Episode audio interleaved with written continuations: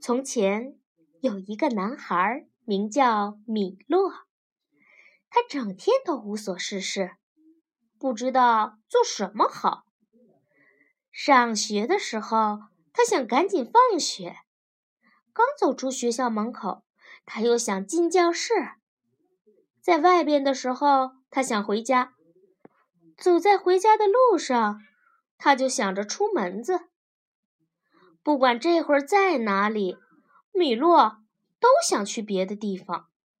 可到了别的地方，他又闹不清当初为什么要来。他对什么事儿都提不起劲儿。那些最有趣的事，在他看来最无聊，全都是在浪费我的时间。这天放学回家的路上。米洛沮丧地自言自语：“学这些没用的东西有什么意义呀？干嘛要剥开大头菜做实验？干嘛要知道埃塞俄比亚在哪儿？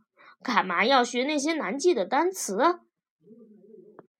因为没有人告诉他为什么要学习，所以米洛认为学习知识纯粹是浪费时间。米洛飞快地走着。”脑子里乱糟糟的，可他越是不急着去那儿，越是一眨眼的功夫就到那儿。世界那么大，在米洛眼里却又小又无聊。最糟糕的是，米洛沮丧不已。我整天什么都不想做，哪儿也不想去，甚至不想睁开眼睛。说完，他深深地叹了一口气。附近一群正在欢歌的小麻雀顿时吓得安静下来，立刻飞回了巢里。米洛没有停下脚步，也没有抬头，他匆匆走过高楼林立、热闹繁华的街道，没多久。就到了家门口，他穿过大厅，跳进电梯，二层、三层、五层、七层、八层，电梯停下了。米洛打开家门，冲进自己的房间，一屁股坐进椅子里，小声嘟囔着：“下午干什么好呢？真是无聊透了。”他一脸忧郁地环视着房间，书读起来太麻烦了。玩具，唉，还没学会怎么玩呢。小型电动汽车，嗯，好几个月或者好几年都没有骑过了。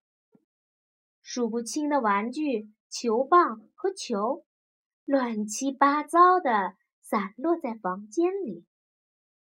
突然，就在对面唱机的旁边，米洛发现了一样之前绝对没有见过的东西。这是一个又大又奇怪的包裹。这个包裹不方不圆，而且非常大，比米洛以前见过的所有包裹都大。是谁放在那儿的呢？包裹的一侧贴了一个淡蓝色的信封，上面写着：“给有大把空闲时间的米洛。”如果你曾经收到这样一个大大的惊喜，就能够想象米洛现在有多么激动和不知所措了。假如你没有收到过这样的惊喜，那么要多留心了，没准儿。以后就会收到呢。今天不是我的生日啊，而且还有好几个月才到圣诞节呢。米洛一脸的困惑。我表现又不好，甚至可以说一点都不好。不过无所谓，反正我也不一定会喜欢这个礼物。只不过我不知道礼物是从哪儿来的，也就没有办法退回去了。他想了很长时间，才小心翼翼地拆开信封。信里写着：“一座真正的高速公路收费亭。”还有，便于组装，适用于从来没有到未知之地旅行过的人。未知之地，米洛一边想，一边往下看。包裹中有以下物品：一座可以按照提示拼装的高速公路收费亭。三块警示牌，付费用的零钱，一张最新的地图，由顶级制图师精心绘制，描绘了未知之地所有自然以及人文景观。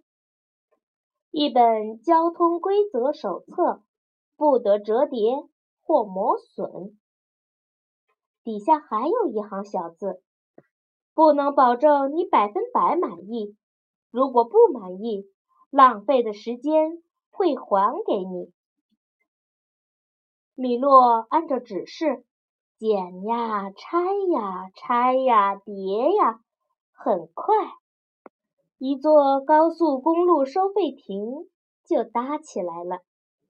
然后他安上窗户，盖上屋顶，再装饰上投币箱。这座收费亭和他之前与家人出去旅行时见到的几乎一模一样，只不过这个很小，而且是紫色的。可是这礼物好奇怪。装完后，米洛自言自语：“至少也要附送一条公路啊！没有公路，收费亭。”就没用了。不过现在既然这么无聊，别的东西也都没意思，那就玩一玩吧。于是米洛把三块警示牌依次竖起来：接近收费亭时，请减慢速度；请备好零钱；请预先设定好。你的目的地。小米洛慢慢的打开地图，正如信中说的那样，这幅地图很精美，色彩绚丽，大陆、河流和海洋，城市和小镇，山脉和峡谷，十字路口和人行道。令人眼花缭乱的历史古迹都清清楚楚地标在上面。唯一的麻烦就是米洛从来没有听过这些名字，更何况这些名字又特别古怪。我不认为世上有这种鬼地方。米洛仔细研究一番后说：“算了，这不重要。”他闭上眼睛，随便在地图上指了一个地方。词语国。米洛睁开眼，慢慢读着指到的地方。好，就去这里，反正去哪儿都一样。他穿过房间，轻轻把电动汽车上的灰擦掉，拿上地图和交通规则手册，跳进了车里。慢慢朝收费亭驶去。硬币投进去后，他充满渴望地叹道：“真希望能有点意思，否则这个下午简直无聊死了。”